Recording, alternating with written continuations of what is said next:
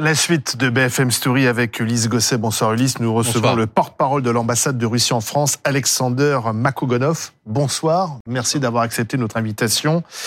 La mère d'Alexis Navalny, cet opposant russe mort en détention, appelle directement le président Poutine à lui remettre sans délai le corps de son fils.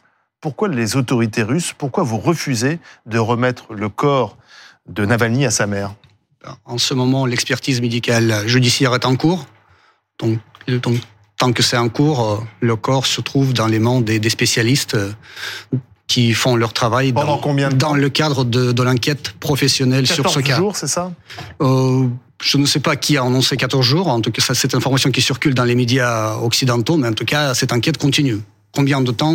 Je ne peux pas vous le dire. Ça, ça me dépasse complètement ce genre de d'informations. En tout cas, c'est en cours la France demande une enquête indépendante et approfondie sur euh, les causes de cette mort. Est-ce que vous pourriez accepter justement une enquête indépendante internationale?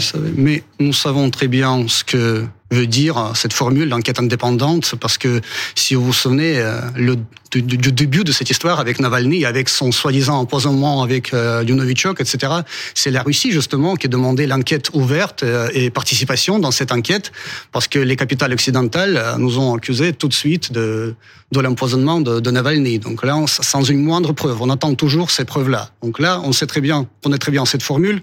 Donc là, cette Vous formule, c'est complètement discrédité sur les causes de sa mort. Avant, avant de demander l'enquête indépendante, euh, il faut d'abord peut-être que la France demande l'enquête indépendante pour les, les événements euh, de ce fameux massacre à Boucha, puis l'enquête indépendante euh, en ce qui concerne l'explosion des fameux gazoducs Nord Stream, l'enquête indépendante aussi pour l'avion militaire russe abattu au-dessus de la région de Belgorod, Il-76, qui a apporté pour l'échange des prisonniers ukrainiens. Donc là, après ces demandes-là, s'ils sont, s'ils apparaissent un jour ces demandes, on peut peut-être parler d'autres demandes. Mais il tout faut de même, être conséquent quand même. Tout de même. Il faut être honnête. Tout de même, Monsieur le conseiller. Navalny était l'opposant politique numéro un, le personnage le plus célèbre de toute l'opposition russe. Il était en prison dans le Grand Nord. Il était surveillé 24 heures sur 24. Quelle est la cause de sa mort? Ne dites pas que vous ne le savez pas. Il a été victime de l'acharnement du système judiciaire au minimum.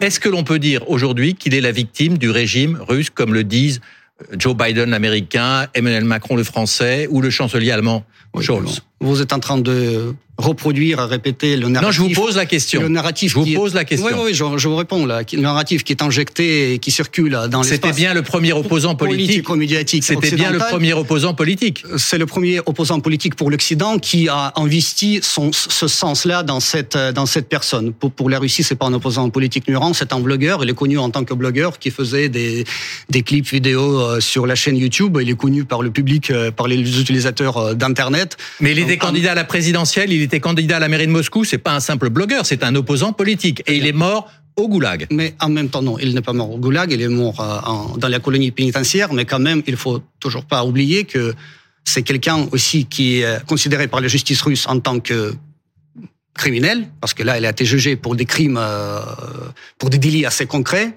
Donc là, c'est pas pour euh, le fait qu'il ait été comme vous dites, un opposant numéro un qu'il a été jugé. C'est pas un prisonnier politique, lui. D'accord, mais la, veuve d'Alexis Navalny euh, accuse directement les autorités de, de cacher sa dépouille pour couvrir un meurtre. Elle utilise le terme de meurtre. Non, non, non. Mais justement, c'est pour ça que les autorités russes s'en occupent. L'enquête est en cours pour justement faire faire la lumière sur les circonstances de sa mort, surtout sur les raisons de sa mort, parce que toute cette histoire de Navalny depuis le début, ça, ça, ça, ça, ça pue. Parce que là, il faut toujours se demander à qui profite le crime aux autorités, aux autorités, aux autorités russes à la veille des élections pour se faire discréditer, pour provoquer une nouvelle vague de la russophobie, pour provoquer tous les foudres de critiques de la part euh, de tous les, toutes les capitales occidentales, ou quand même pour ceux qui veulent encore commencer continuer plutôt cette hystérie anti-russe, provoquer une nouvelle vague de la russophobie, utiliser et instrumentaliser ces situations contre la Russie D'accord. Donc vous êtes en train de nous dire que ça n'arrange pas les affaires russes, la mort de Navalny. Ça n'a aucun sens pour les autorités russes euh, d'avoir. Euh, Mais alors pourquoi ne pas l'avoir protégé davantage? Pourquoi l'avoir envoyé dans une colonie pénitentiaire au fin fond de la Russie? Mais euh, si, si, pour vous c'était effectivement un prisonnier important, il fallait surtout pas donner des arguments contre vos adversaires. Pourquoi ne l'avoir pas protégé davantage? Le contraire c'est pour vous. Lui, pour vous, euh, c'est un prisonnier important. Pour nous, c'est un prisonnier comme tous les autres, en fait. C'est pour ça qu'il bah, est transféré. Vous dites aujourd'hui qu'on se sert de lui pour s'en prendre une fois plus à la Russie. Il fallait le protéger davantage. Mais je, vais vous citer trois noms. Solzhenitsyn, Sakharov, Navalny. C'est comme vous dites des prisonniers qui ne sont pas importants. Ce sont en fait des symboles de l'opposition politique qui ne peut pas exister en Russie. Et vous parlez d'élections présidentielles russes. Tous les candidats indépendants se sont vus recalés y compris d'ailleurs Navalny, qui était candidat en 2018, qui n'a pas pu finalement se présenter. Ce n'était pas un simple blogueur. Donc, qu'est-ce que vous dites à ceux qui disent Poutine est responsable de la mort de Navalny Donc, tout d'abord, euh, la mort d'un citoyen russe qui est mort en Russie, c'est purement l'affaire intérieure de la Russie. Alors, toutes les spéculations sur ce sujet, les faux jugements et cette... Euh, ces accusations absolument infondées, c'est euh, inadmissible, inacceptable, injustifiable, ça n'a aucun sens. Alors il est mort de quoi selon vous?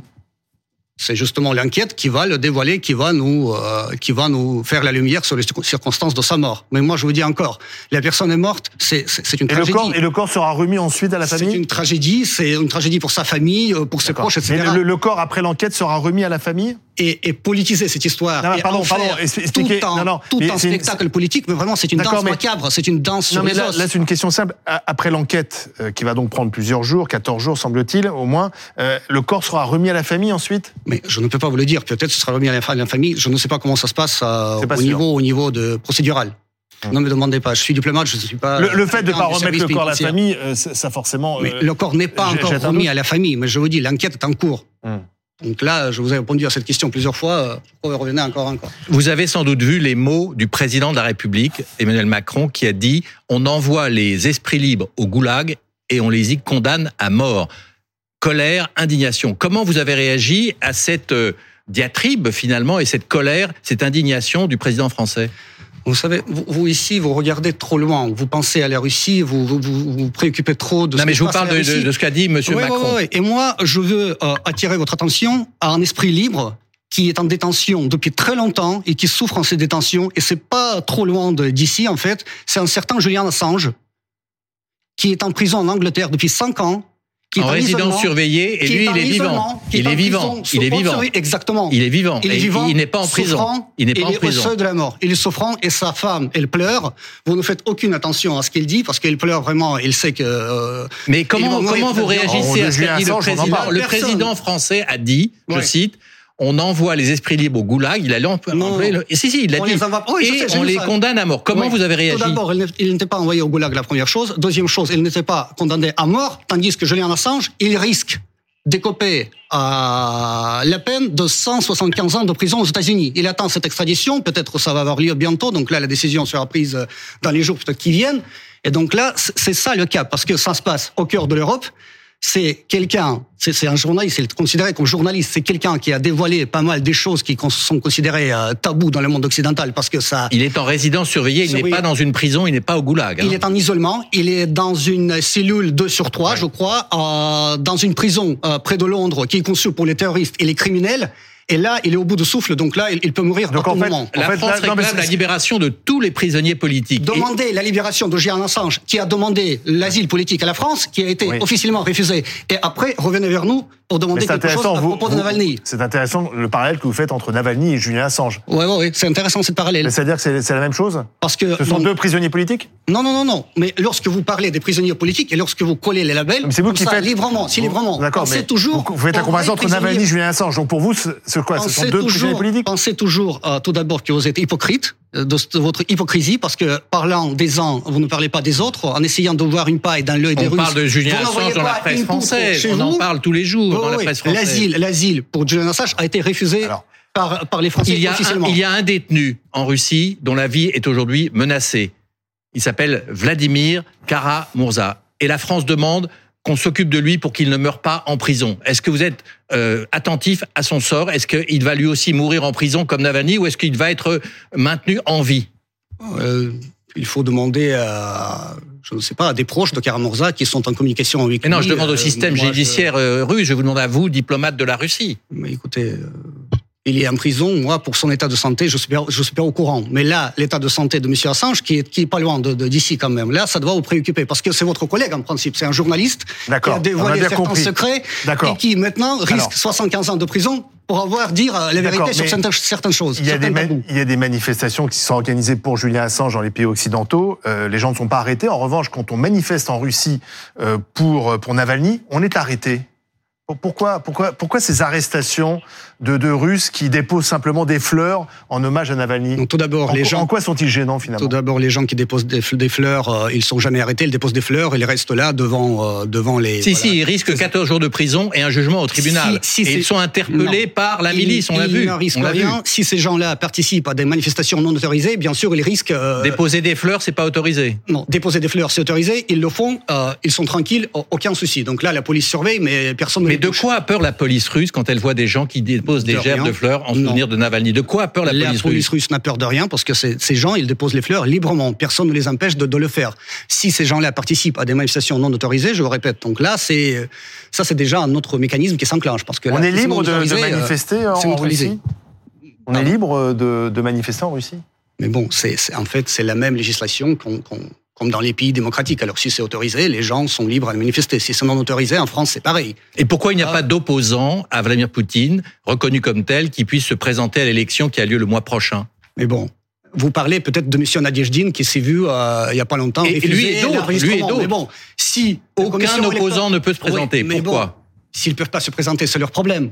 Ben non, c'est le problème de, des autorités. C'est le système qui, qui décide qu'ils ne peuvent pas se représenter. La loi est la même pour tous. Donc là, il faut recueillir un certain nombre de, de signatures. Alors, il ne faut pas avoir des, des, irrégularités dans ces signatures. Euh, si, c'est tout va bien, vous êtes enregistré. Il n'y a aucun souci. Et du coup, personne n'est enregistré non, mais il y a déjà euh, quatre candidats officiellement enregistrés, donc là, ils vont participer à la course présidentielle. Euh, pour, pour, revenir à, l'affaire Navalny, on a appris que les États-Unis vont euh, annoncer une série de sanctions majeures, c'est le terme employé par Washington, contre Moscou, à la suite donc de, la mort en prison de, Navalny, des annonces qui seront faites vendredi. Vous craignez ces, ces sanctions?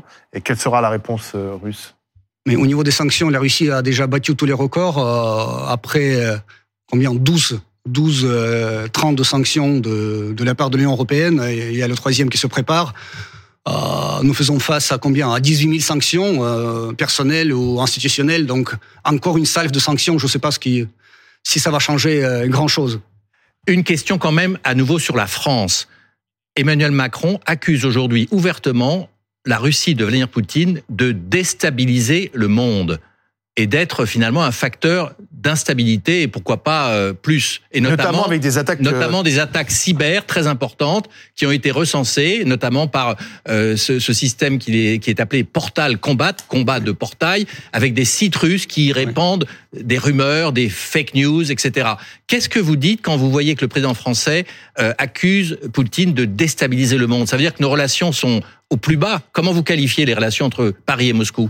Écoutez mais accuser la Russie aujourd'hui de tous les mots du monde, c'est la mode, c'est une tendance, c'est très trendy, je dirais. Vous voyez, tout le monde accuse la Russie, euh, voilà, de, tout, de tout, de tout. Mhm. Et là, ça, ça se passe, ça se passe bien. Bon, voilà, il y a, rien d'original ici. Il y a rien de nouveau. Mais on est proche de la rupture ou pas? De quelle rupture? On est déjà euh, tout est déjà rompu, euh, tout ce qui est possible. ça va même plus loin, puisque visiblement il y a eu des rumeurs qui circulaient en Russie qui faisaient croire que Emmanuel Macron avait reporté son voyage en Ukraine parce qu'il y avait un risque d'assassinat, un projet d'attentat. Oui. Et ça, c'est la Russie qui, qui, fait circuler ces, ces, ces, ces fausses rumeurs Non, c'était un fake news, un simple fake news qui circulait sur les réseaux sociaux. Sur des sites russes Dans les chaînes Telegram Sur, non, sur des chaînes russes Inspirées depuis la Russie. Fait, relayé par Medvedev, l'ancien Premier ministre, l'ancien président Medvedev. Mais ce fameux clip là... Comme, mais si, mais si, ça a été relayé par l'ancien président Medvedev. Bon, c'était relayé par tout le monde, arrêtez là, on est... L'espace Internet, c'est un espace libre où tout, où tout, circule en une seconde. Vous pouvez envoyer tout ce que vous voulez. Mais est-ce qu'on peut encore se parler entre Paris et Moscou? Est-ce qu'on peut encore se parler ou pas? Mais vous pouvez imaginer euh, dans quel contexte de nos relations nous vivons. Donc là, la France, euh, par rapport à la, Russie, à la Russie, se base sur une formule euh, très simple, claire et nette. La Russie ne peut ni doit gagner. Donc ça veut dire que la Russie doit perdre. Donc là, la France, cette formule, met en œuvre par des actes assez concrets, par les livraisons d'armes massives en Ukraine, par l'aide à l'Ukraine, par l'aide à l'effort de guerre de l'Ukraine. Donc là, à quel point le dialogue est possible aujourd'hui entre Moscou et Paris, difficile de dire hein, dans ce contexte. Est-ce que vous pensez que quand l'ambassadeur de Russie est convoqué au Quai d'Orsay, c'est un degré de plus franchi dans, dans la dégradation de ces relations. Et, et comment ça va se passer? Est-ce que ça compromet en particulier euh, tout dialogue concernant euh, la situation en Ukraine? Non, mais les convocations des ambassadeurs euh, au ministère des Affaires étrangères, c'est en quelque sorte une routine diplomatique. Donc s'il y a un événement et s'il y a quelque chose à exprimer sur tel ou tel sujet, l'ambassadeur est convoqué. Donc là, il n'y a rien d'extraordinaire. Une pratique normale, mais bon, pas trop normale, mais en principe, oui, la routine. Merci. Une dernière question un peu plus personnelle. Vous êtes libre de, dire ce que, ce que vous pensez? Mais en principe, oui, c'est ce que je vous dis, euh, ça, ça, vient du cœur en principe. Ça coïncide avec la position officielle de mon pays parce que, étant russe, moi quand même, je, je sais de quoi je parle parce que je, c'est pas la question même de connaissance, c'est la question de comment tu le sens.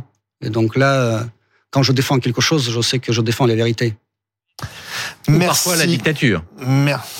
Ulysse Gosset a décidé d'insérer son, son petit, son petit grand. Non, mais il y a deux sortes de vérités. Il y a la vôtre et la vérité réelle. Il y a des Russes qui, après la mort de Navalny, ont dit je ne peux plus respirer. Gosset, mais bon, on a, tué, on a tué la démocratie. Vous savez, les gens qui ne peuvent plus respirer, ils doivent s'adresser aux médecins plutôt. Merci Alexander Makogonov d'avoir été euh, notre invité euh, ce soir.